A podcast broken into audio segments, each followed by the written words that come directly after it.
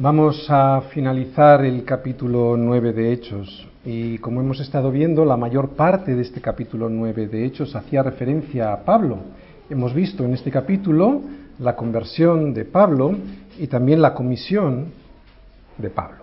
El apostolado de Pablo va a ser lo que Dios use para llevar a cabo su obra de llevar el Evangelio desde los judíos hasta los gentiles. Pero todavía estamos en este capítulo 9, en esta transición, todavía estamos en Jerusalén, hasta Judea y Samaria. El último versículo que vimos el domingo pasado nos dice lo siguiente, ¿recordáis? Versículo 31. Entonces las iglesias tenían paz por toda Judea, fijaros, toda Judea, Galilea y Samaria, estamos ahí todavía, y eran edificadas andando en el temor del Señor y se acrecentaban fortalecidas por el Espíritu Santo. Ya explicamos el sentido profundo que tiene este versículo el domingo pasado. Primero veíamos y dijimos que Dios ve mucho más allá que tú y que yo. ¿no? De ahí la gran necesidad que tiene la iglesia de ser edificada en el temor de Dios. Cuando andamos en el temor de Dios, Él hace, ese temor hace que nosotros estemos protegidos, ¿no? Cuando andamos en ese temor es al igual que un niño pequeño que es protegido de sí mismo por el temor que tiene de la disciplina que sabe que le va a aplicar su padre. Decíamos que debido al temor de Dios no decimos cosas que no debemos decir, no vemos cosas que no debemos ver, no vamos a sitios a los que no debemos ir y no escuchamos cosas que no debemos escuchar. Por eso las iglesias eran edificadas, porque estaban andando, dice ahí ese versículo, fijáis, andando en el temor del Señor. Dios y los miembros de las iglesias caminando juntos se edificaban, se construían. Así las iglesias. Esa es una de las cosas que veíamos en este versículo y la segunda que veíamos es que también, dice ahí, se acrecentaban fortalecidas por el Espíritu Santo. Y decíamos que es gracias al Espíritu Santo cómo podemos entender todas las revelaciones que vemos en la Escritura para nuestra vida, lo que Dios tiene para su pueblo. Si no fuera por el Espíritu Santo no entenderíamos nada. El domingo pasado vimos marchar a Saulo hasta su ciudad en Tarso. El versículo anterior, estamos en el 31, si os fijáis en el 30, dice, los hermanos, estábamos en Jerusalén, los hermanos le llevaron hasta Cesarea y le enviaron a, Tarso. Vamos a ver un, pequeño mapa para que os, os hagáis una idea. Jerusalén, le acompañaron, no sé, supongo que pues o a pie o en algún medio de transporte hasta Cesarea, y de allí le mandaron en un barquito, muy probablemente, hasta, ¿os fijáis Tarso allí, en Cilicia? ¿Os dais cuenta todo lo que es Cilicia? Allí está Tarso. Para que nos hagamos una idea eh, geográfica de, de, dónde estamos ahora mismo, ¿no? Los hermanos le acompañan, como decimos, de Jerusalén a Cesarea y allí le envían hasta Tarso. Pero ahora el libro, de Hechos, se aparta de Pablo, de Saulo, para centrarse en Pedro. Seguimos, como decimos, en la transición y aunque es Pablo, Saulo, quien va a ser enviado a los gentiles, eh, la transición a nosotros, a los gentiles, la va a llevar en realidad a cabo Pedro. A partir del próximo capítulo 10, vamos a ver a Pedro, ¿no? Y le va a decir Dios a Pedro que no considere nada impuro que él haya limpiado, ¿no? Y Pedro lo va a aprender esto de una manera muy práctica con la conversión del centurión Cornelio. Como os, como os digo, lo veremos en el capítulo 10, en el próximo capítulo. Seguimos pues en la transición, y esta es el llevar el Evangelio de los judíos hasta los gentiles, pasando previamente por los samaritanos. Y esta va a ser efectuada por Pedro, como decimos, lo vamos a ver en el capítulo 10 de Hechos. Dios hace las cosas con orden, y era necesario que esto fuese así, yo considero que es así, ¿no? ¿Para qué? Para que no se viese a Pablo como un impostor, como un usurpador, como un, inventor de algo nuevo, ¿no? De, de algo que no venía de Dios, como el creador de una secta falsa. Pablo más tarde se iría a los gentiles, sí, pero con todos los parabienes de todos los apóstoles, especialmente del de Pedro, aunque al principio a todos, especialmente a Pedro, le costó entender esto.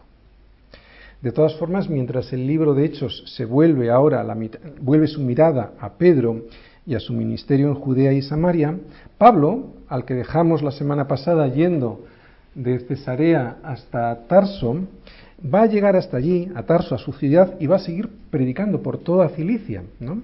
Y abriendo iglesias por toda esa zona. Pero ahora, como decimos, nuestra mirada, según el libro de Hechos, se va a centrar en Pedro y vamos a leer todos los versículos de hoy.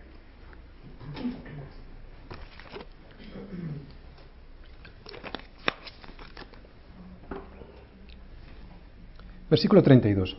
Aconteció que Pedro, visitando a todos, vino también a los santos que habitaban en Lida, y halló allí a uno que se llamaba Eneas, que hacía ocho años que estaba en cama, pues era paralítico.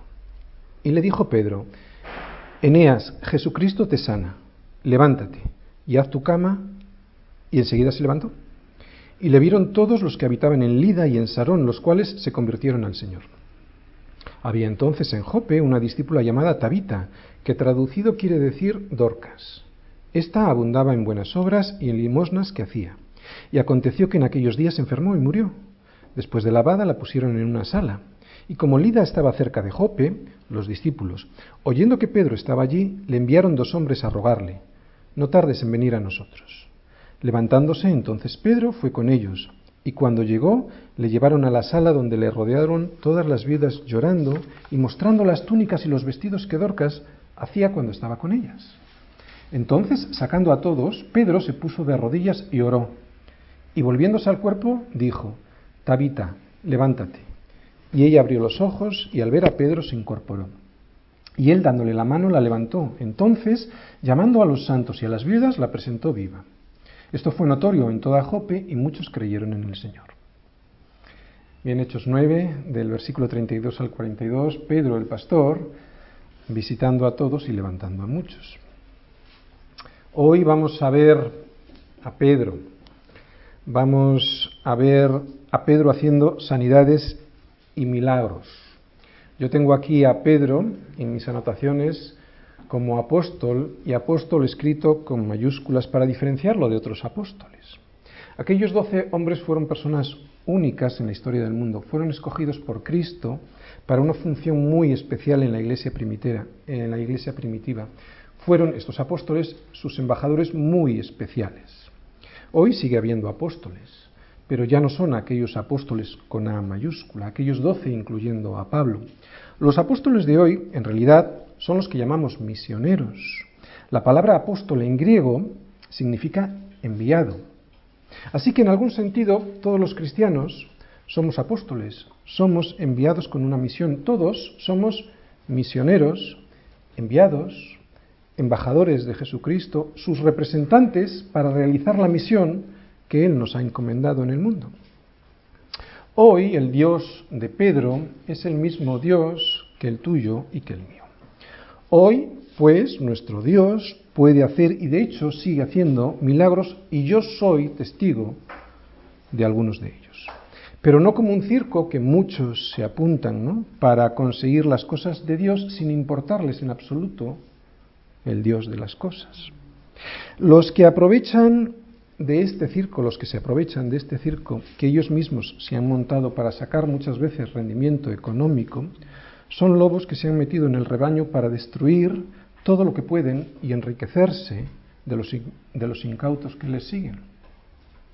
Hoy no vamos a ver esto en estos versículos. Hoy vamos a ver en estos versículos una cosa muy diferente. Hoy no vamos a ver aquí ningún circo en el que el centro es el hombre.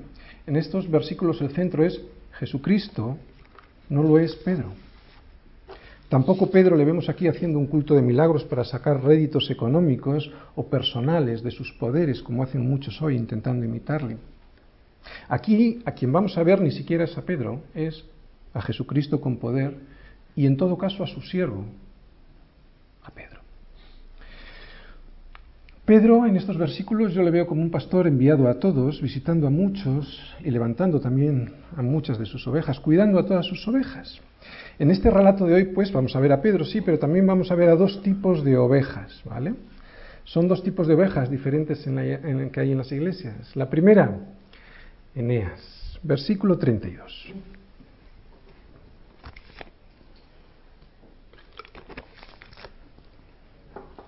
Bien, vamos a estar atentos en los versículos. Dice, aconteció que Pedro, visitando a todos, vino también a los santos que habitaban en Lida.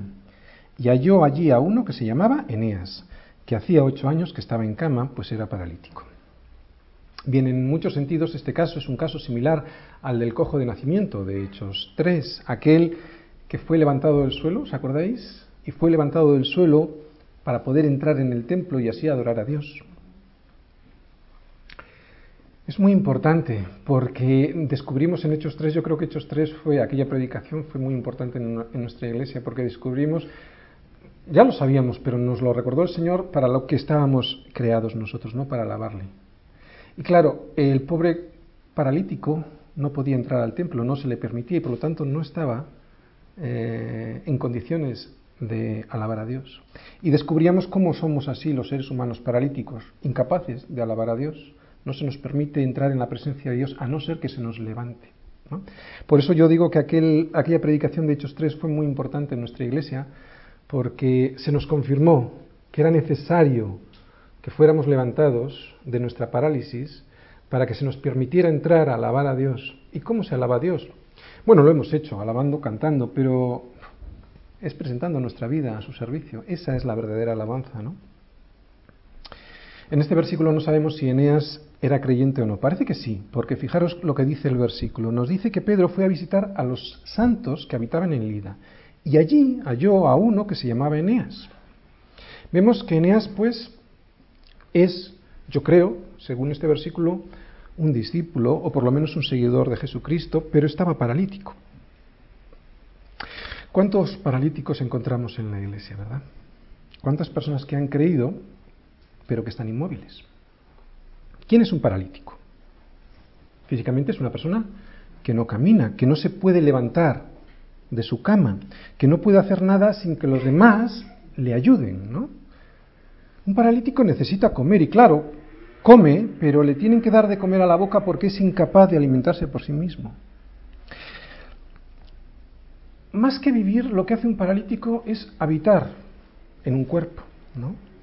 y en una cama que le sirve de sustento. Recordarlo de la cama, porque la parálisis necesita también de una cama. Esa cama le, sirve al paralítico de sostén permanente. Y así pasa en la iglesia gente que necesita que le lleven a la iglesia a comer de la palabra porque es incapaz de hacerlo por sí misma. Gente que habita en un cuerpo pero que no vive de verdad el propósito que Dios tiene para ese cuerpo que Él mismo le ha regalado. ¿no? Tiene una apariencia de vida, pero no es verdadera vida. Lo sabe todo el mundo y a veces incluso hasta lo sabe Él mismo. Es un drama porque es incapaz de levantarse. Solo no puede. Sabéis, este no es su mayor problema. Dentro de unos minutos vamos a ver cuál es su mayor problema. Os vuelvo a repetir, el mayor problema no es que sea un incapaz. Luego lo vamos a ver. ¿Cómo podemos saber si somos nosotros así, no? Espiritualmente unos paralíticos. La verdad es que es fácil saberlo. Aquella persona que no es capaz de levantarse del suelo y hablar a los demás del Evangelio es alguien que está paralítico. Es alguien que espiritualmente no le da la gloria a Dios. Y es normal que esto ocurra porque alguien que no ha sido levantado del suelo o que no se ha dejado levantar del suelo es alguien que no puede dar testimonio de ningún milagro en su vida. Cuando lo intenta, no puede, porque sencillamente no ha ocurrido nada en su vida o no ha dejado que ocurra nada en su vida. Este tipo de personas pueden ir tirando, ¿no? espiritualmente hablando, pueden ir tirando, gracias a que otros pues le ayudan, le sostienen, le soportan en griego bastazo, le aguantan en el buen sentido del término, ¿no? Personas que les dan de comer o que les traen a la iglesia, pues que le ayudan a cambiarse de posición, pero todo lo hacen gracias a los demás les soportan, les llevan en amor hacia Jesús. Para alguien así Dios tiene algo muy especial, tiene a un apóstol, a un Pedro, a un enviado. Versículo 34. Y le dijo Pedro, Eneas, Jesucristo te sana, levántate y haz tu cama, y enseguida se levantó. Ser un paralítico es un drama, pero como hemos dicho antes, no es lo peor. De hecho, todos somos o hemos sido paralíticos. Siendo un drama, como decimos, no es lo más grave. ¿Pensáis que, es, que puede ser lo realmente grave? ¿Qué es lo que realmente puede ser preocupante? Lo que impida que en estos versículos esa persona no sea levantada. Lo grave es que ellos no se vean así. Jesucristo te puede levantar, de hecho lo hace constantemente, estos son los milagros de Jesucristo en las vidas de las personas. Él es soberano y puede hacerlo. Pero tú tienes que saber, tienes que creer que eres un inválido. Para poder ser levantado, lo primero que tiene que ocurrir en tu vida es que te veas como un cristiano paralítico, un cristiano que hace el pecado en su vida que le impide levantarse y sólo así reconociéndolo podrás obedecer a una orden de Jesús. Fijaros cuál es la orden de Jesús. Si os fijáis ahí, es una orden doble. ¿Qué dice? Levántate y haz tu cama. Es doble. En este versículo, de todas formas, vemos tres cosas, ¿de acuerdo? Estas dos órdenes y algo más. Lo primero que vemos hace referencia a Pedro, lo segundo y tercero hace referencia a Eneas. ¿Qué hace referencia a Pedro? Pedro no es el que se lleva la gloria. ¿no? El mérito no es de Pedro, él es simplemente un instrumento de Jesucristo. Pedro mismo lo dice, no dice yo te levanto, ¿qué dice? Jesucristo te sana, ¿no? Ni se lleva la gloria Pedro, ni cobra por ello. Segunda cosa que vemos, y esta sí que ya hace referencia a Eneas. Enseguida se levantó. ¿Qué vemos ahí? Lo que muchas veces vemos en nuestra iglesia y que constantemente repetimos, no, obedeció, o sea, no puso excusas o justificaciones. Si eres un cristiano así, un paralítico espiritual, has de saber lo siguiente.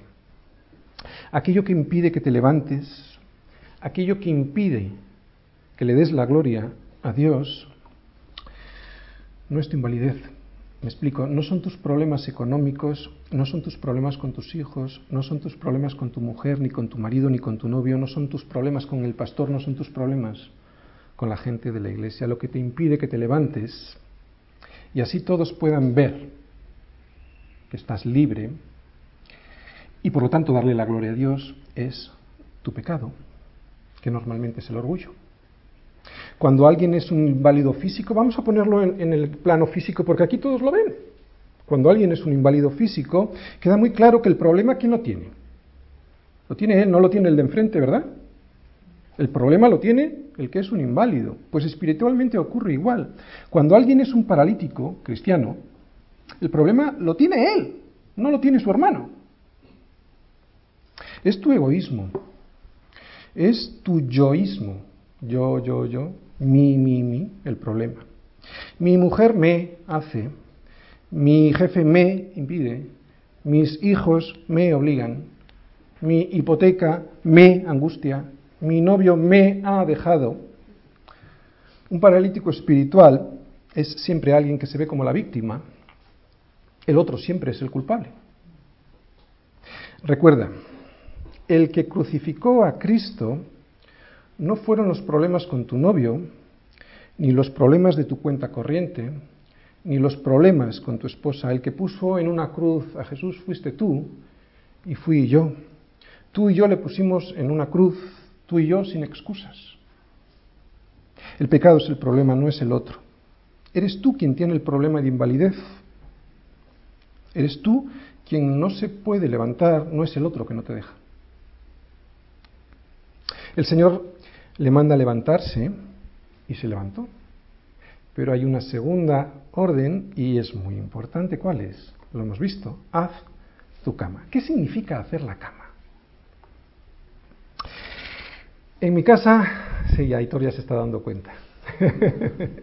en mi casa tengo una lucha titánica con mis hijos, sobre todo con uno de ellos. Todos los días le digo que haga la cama y que cuelgue su ropa. Su respuesta en apariencia es muy razonable, eh, aunque producto de su pereza y de su desobediencia. Él me dice que para qué va a guardar en el armario la ropa o para qué va a hacer la cama si la va a volver a usar o si se va a tener que volver a poner la ropa. Con la cama, como decimos, ocurre igual, ¿para qué la voy a hacer? ¿no? Esto, esto, esto, esto pasa con nosotros, ¿no? Yo como buen padre le obligo a rectificar su mala conducta, pero es una lucha, es un esfuerzo muy grande. El pobre no lo sabe, pero le estoy haciendo un favor. Pues lo mismo pasa con nuestro pecado, ¿verdad? Y aquí está la tercera cosa que vemos en este versículo, que hay que hacer primero que veíamos es Jesús, no era Pedro. En este versículo, lo primero que veíamos es que el importante es Jesús, no es Pedro. Lo segundo que veíamos es que hay que levantarse, o sea, que hay que obedecer. Lo tercero que vemos es que hay que hacer la cama. Para que la primera orden tenga eficacia, la de levantarse. Para que pueda ser mantenida en el tiempo lo que pretende la orden de levantarse, o sea, darte libertad, es necesario cumplir la segunda, hacer la cama. ¿Por qué? Porque si no, si no haces la cama significa, como en el ejemplo de mi hijo, que la vas a volver a utilizar. Si no te deshaces de aquello que te sirve para tumbarte, para postrarte en tu miseria espiritual, si no te deshaces de las muletas que utilizas para apoyarte y seguir así siendo un inválido, significa que tarde o temprano vas a volver a lo mismo.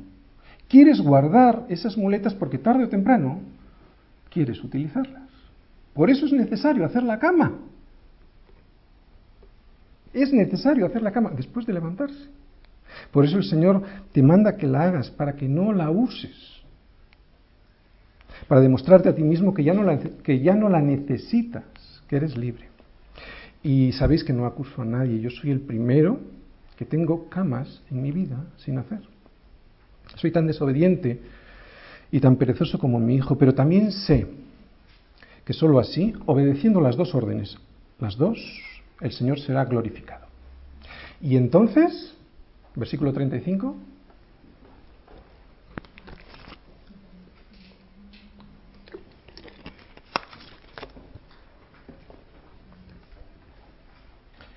Y le vieron todos los que habitaban en Lida y en Sarón, los cuales se convirtieron al Señor.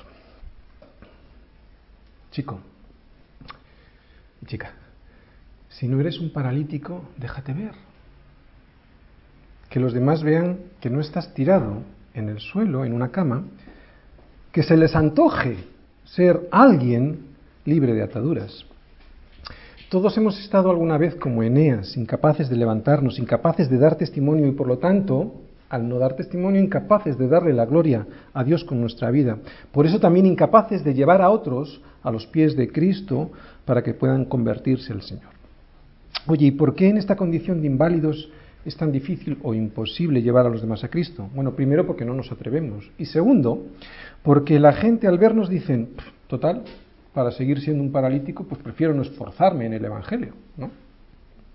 Pero en este versículo vemos que alguien que es levantado de su postración y hace la cama, y todos sabemos cuáles son nuestras camas, alguien que hace su cama porque no la va a volver a utilizar, es alguien al que todo el mundo va a poder ver andando libre y se les va a antojar su vida. Alguien que muestra, por ejemplo, su, matrimonio restaurado, es alguien que está habilitado para presentar a Cristo a los demás y los demás se les va a antojar tener ese matrimonio. Cuando alguien ya no vuelve a su cama de postración, es alguien que puede mostrar su vida arreglada delante de Dios y delante de los demás. Este tipo de personas asombra al mundo. Por eso las personas que le ven sin ataduras, sin la cama, quieren conocer a ese Señor que ha sido capaz de levantarles del suelo y hacerles vivir ahora sí y de verdad, y no como antes, antes no vivían. Ahora viven de verdad. Por ejemplo, ahora tienen un hogar en vez de una casa. Ahora tienen un matrimonio y no solo tienen un contrato de intereses. Ahora tienen un propósito y no solo un destino fatalista, ¿no? Las personas que vieron este milagro en Hechos 9, las personas que ven los milagros en tu vida, son personas, como dice este versículo, que se convierten a quién? Al Señor. No se convierten a Roma, ni a ninguna religión. Se convierten al Señor.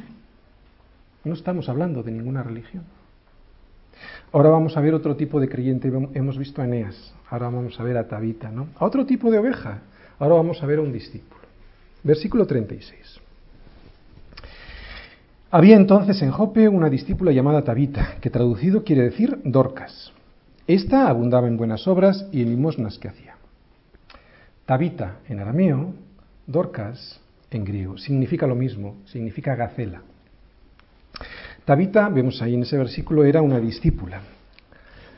Y vemos que en este versículo viene antes lo de discípula que lo de las obras, y esto yo le doy gracias a Dios porque aparece así ahí, porque esto quiere decir que sus obras eran producto de su fe, de su transformación, de, su, de la transformación de su vida, y no al revés.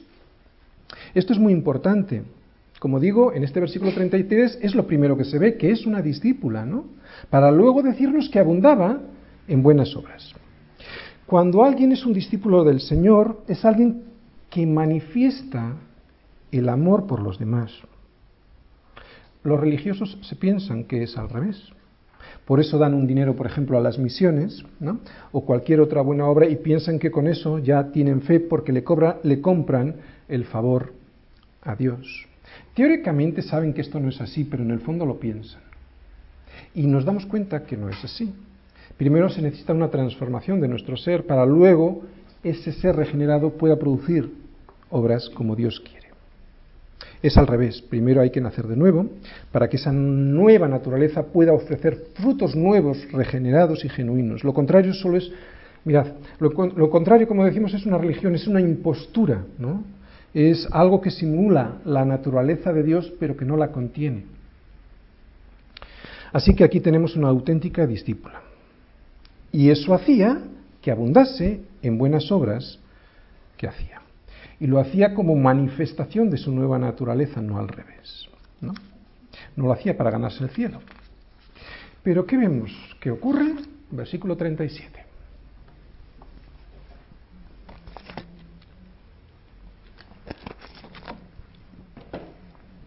Y aconteció en aquellos días, perdón, y aconteció que en aquellos días enfermó y murió. Después de lavada la pusieron en una sala. Y como Lida estaba cerca de Jope, los discípulos, oyendo que Pedro estaba allí, le enviaron dos hombres a rogarle, no tardes en venir a nosotros.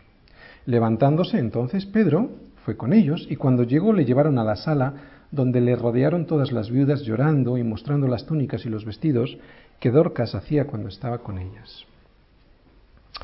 Bien, Tabita. Tabita seguramente era una señora mayor y viuda, o soltera, ¿no? No lo sabemos.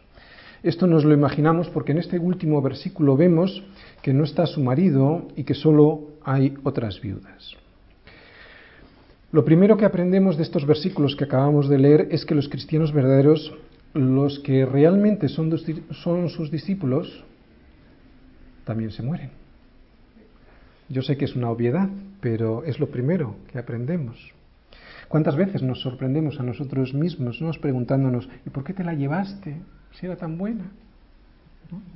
Parecía una obviedad lo que acababa de decir, que los discípulos también se mueren, pero no es tan obvio porque muchas veces hacemos esta pregunta, ¿verdad? Bien, pues la respuesta a esta pregunta está aquí, ¿no? Que los cristianos auténticos, los de verdad, también se enferman y también se mueren. No le des más vueltas, además, se está mucho mejor con el Señor. De todas formas, vamos a centrarnos en estos versículos. Todas estas viudas estaban llorando y mostrando los vestidos que Tabita les había hecho y que probablemente les había regalado. Cuando alguien muere, aquello que te ha regalado cobra un valor muy especial. ¿no? Es algo parecido a los cuadros de un pintor. Cuando muere el pintor, esos cuadros cobran todavía mucho más valor. ¿no? ¿Qué es un discípulo? Pues un discípulo es alguien como Tabita. Hay alguien cuyo el centro de su vida no es él o ella, sino Cristo. Y esto produce que todo lo que haces sea para los demás, porque Cristo es el centro de tu vida, porque Cristo es quien lo produce. Nos vamos a centrar aquí un poquito porque es muy importante. Cuanto más Cristo hay en tu vida, más misericordia, más das. Cuanto menos Cristo tienes en tu vida, más egoísmo, más yo. Tabita sería mayor y estaría sola, pero seguramente no se quejaba. Hacía vestidos para las viudas y regalaba su tiempo. Una persona así nunca se deprime. La depresión proviene del egoísmo, de querer ser yo el centro del universo, el centro de todo. Es que no me dan, es que no me quieren, ¿no? Esta mujer, sin embargo, Tabita, vio una oportunidad en su soledad de servir a Dios. Te lo vuelvo a repetir. La soledad, que en principio puede ser algo negativo, Dios lo convierte en vuelo. Dios, o mejor dicho, perdón, Tabita vio en su soledad una oportunidad de servir a Dios, ¿no? Y lo que esto significa es que cuando tú ocupas aquello que el Señor, los recursos que el Señor te ha dado, ¿no? Para servir a los demás, jamás estarás solo. La gente egoísta termina sus días sola y encima echándole la culpa a los demás. Sin embargo, Tabita, a pesar de que probablemente, como decimos, era viuda y mayor, estaba acompañada y acompañada de mucha gente. Cuando no das, pierdes. Pierdes incluso lo que tienes. Cuando das, lo que das lo recuperas con creces. En el versículo 38 vemos que a Pedro le enviaron dos hombres hasta Jope para rogarle, ¿no? No tardes en venir a nosotros. Perdón, a Jope no a Lida. ¿Verdad? Estaba en Lida, exactamente. Ahora estamos en Jope.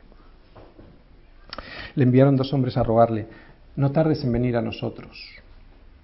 Me imagino la conversación de estos dos hombres. Pedro, Pedro, ¿podrías venir a Jope a hacer algo por Tabita? ¿La queremos tanto? Y cuando llegó Pedro, vio el espectáculo de amor que todos sentían por Tabita. Versículo 40. Entonces, sacando a todos, Pedro se puso de rodillas y oró. Y volviéndose al cuerpo, dijo, Tabita, levántate.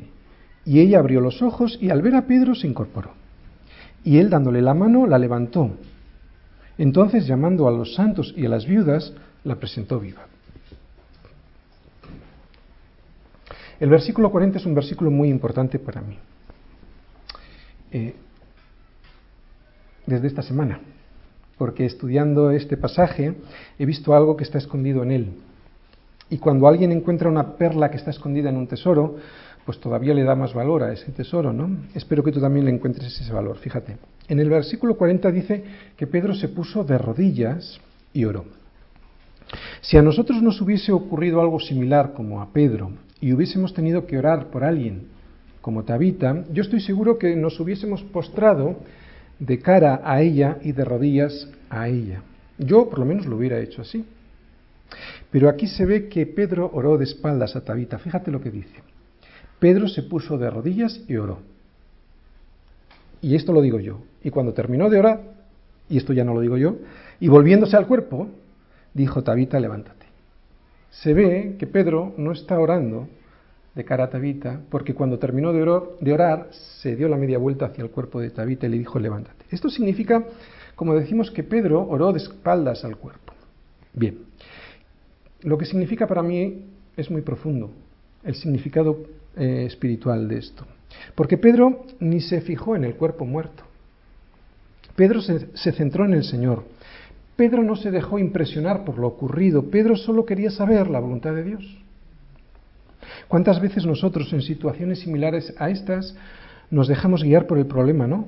Poniendo nuestra vista en el muerto. ¿Cuántas veces ponemos nosotros nuestra vista en el Señor cuando ocurren situaciones como esta? Muy pocas, ¿verdad? ¿Entiendes el significado profundo de esta actitud de Pedro?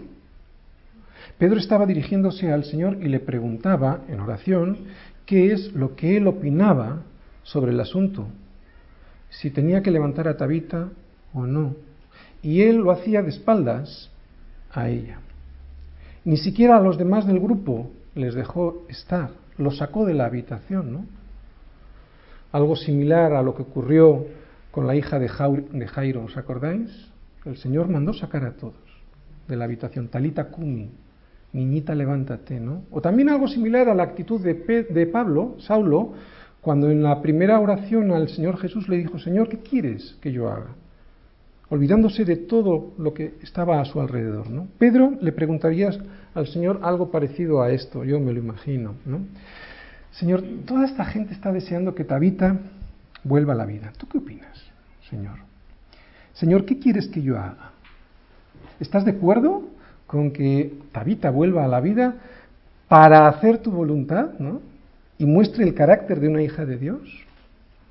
Supongo que después de esta conversación o de una conversación similar a esta, el Señor le respondió que estaba de acuerdo. Por eso Pedro, volviéndose al cuerpo, dijo, Tabita, levántate. Como la vida de Tabita es la vida de los que entienden que su conversión al Señor Jesús es una vida de servicio a los demás. Estas vidas son hermosas porque hacen la labor para la cual fueron creadas. Servir al cuerpo de Cristo y así darle la gloria a Él. Estas personas, además, nunca estarán solas. Nadie que sirve al Señor está ni solo ni deprimido. Y cuando hablo de depresión no estoy hablando de algo, de una enfermedad psiquiátrica, ¿no?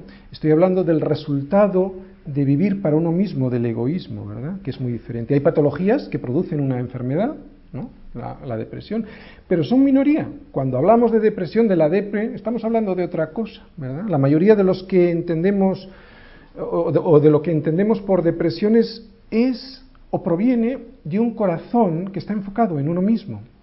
Proviene de la avaricia, esa depresión proviene del egoísmo. Cuando una persona vive para servir, para servir, como vemos en estos versículos, a Tabita, esa persona siempre tendrá el favor de Dios y el favor de los hombres. Hay muchos proverbios sobre este tema, te voy a dejar solo uno, Proverbios 19-17. Al Señor presta el que da al al pobre, y el bien que ha hecho se lo volverá a pagar.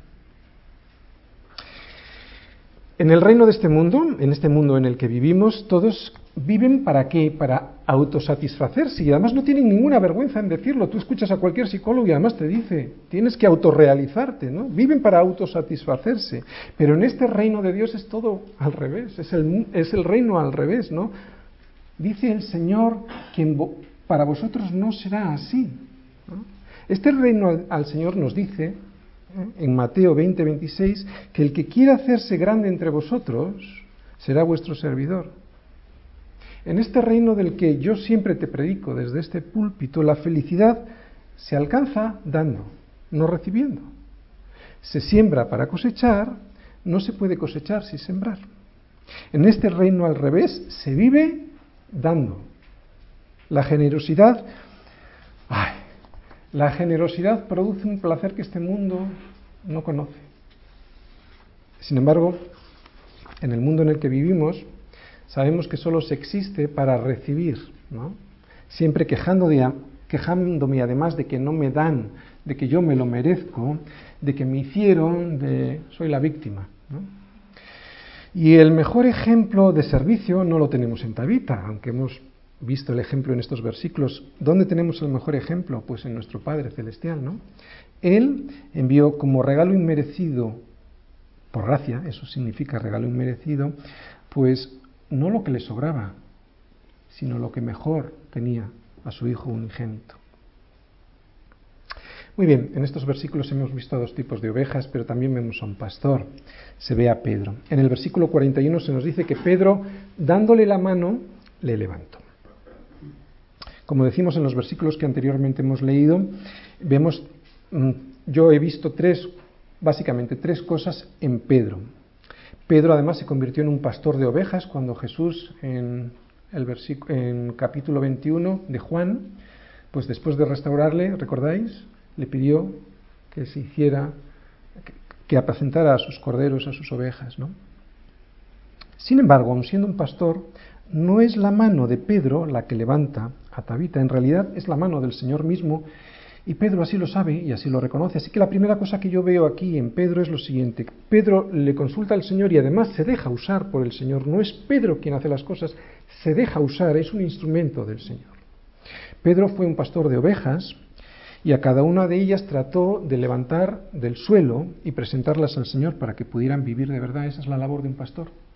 Llevarlas a los pastos frescos, levantar a aquellas que están cojas y llevarlas en los hombros para que puedan vivir de verdad delante del Señor. Pedro cuando encontraba cojos de nacimiento se dejaba usar por el Señor para levantarlos y para que pudiesen entrar en su presencia y allí poder hacer aquello para lo que todo el mundo está hecho, que es para darle la gloria a Dios con su actitud, con tu vida. Ahora cuando se encuentra con un paralítico también le dice lo mismo que le diría Jesús, levántate y toma tu cama. De hecho Jesús había hecho algo similar con el paralítico en Mateo 9, versículo 6, cuando le dijo, levántate, toma tu cama. y vete a tu casa. Pedro cuando encuentra a alguien que está muerto, le pregunta al Señor, ¿qué quieres que yo haga? No hace las cosas a su manera, ¿no? Deja que Jesús le use, y es lo primero que yo veo en estos versículos con respecto a un pastor. Y al igual que el Señor hizo en otras ocasiones, le dice, en este caso a Tabita, levántate, ¿no? De hecho, la labor siempre es la misma, dejarse usar por el Señor, no haciendo las cosas en tu voluntad, para que sea Él quien haga la obra de levantar a la gente del suelo. Por lo tanto, lo primero que vemos en estos versículos es que Pedro consulta con el Señor y se deja usar. Y lo segundo, y muy importante, es que le da la gloria a Dios. Un pastor como Pedro siempre le da la gloria a Dios. Le dijo, Jesucristo te sana. ¿no? Eso es lo que le dijo a Eneas. No se echó flores a él mismo, ni él mismo se dio ninguna importancia. Y aunque esto es para todos, porque todos debemos de darle la gloria a Dios, para los pastores es crítico. Porque cuando estás en una función tan delicada como la de ser usado para levantar a la gente muerta o inválida del suelo, puedes caer en la vanagloria de que pienses que es por tus capacidades. Bien, y hay algo muy importante para todos nosotros, hay algo que tenemos que saber para que un pastor pueda realizar bien su labor, que es la de levantar gente del suelo. Todos nosotros hemos de saber en qué áreas estamos inválidos. Tenemos que tener la suficiente humildad para reconocer que en ocasiones estamos incluso completamente inválidos. Solo así, reconociendo nuestra más absoluta miseria espiritual, es como Dios puede empezar a trabajar con nosotros a través del pastor o a través de la iglesia o a través de la palabra. a través de la iglesia, el cuerpo de Cristo, tú y yo, pastoreándonos unos a otros. Y tercera cosa que, que veo yo aquí en Pedro es que Pedro fue con ellos. Cuando le llamaron y le rogaron que no tardara en llegar a Jope, él fue con ellos. Cuando Pedro detecta una necesidad y le pide ayuda, la gente, él, se presenta. Siempre, y esto lo subrayo, siempre que la necesidad sea real y no producto de nuestra inmadurez, el Señor estará allí a través de un Pedro, de un apóstol, de un enviado. Bien, en realidad estas tres cualidades que os voy a volver a repetir se deben dar no solo en un pastor, se deben dar en cualquier servidor, en cualquier siervo de Jesucristo. Consultar en oración y dejarse usar, darle la gloria a Dios y tener compasión, tener empatía, ¿no? Compasión viene del latín padecer con, la empatía, la palabra empatía viene del griego y significan lo mismo, sufrir juntos. Pedro demuestra empatía. Pedro demuestra compasión al ponerse en el lugar del que sufre e ir allí para dejarse usar por el Señor. Estas tres cosas son cualidades de un pastor, pero en realidad cualidades que todo cristiano que desea servir al Señor debe de tener. Y cuando ocurre esto, ¿qué pasa? Versículo 42. Todo esto fue notorio en Jope y muchos creyeron en el Señor. Es lo que deseo yo para mi ciudad, que seamos levantados del suelo y que todo esto sea notorio, en este caso en Bilbao, y que muchos, al vernos, crean en el Señor.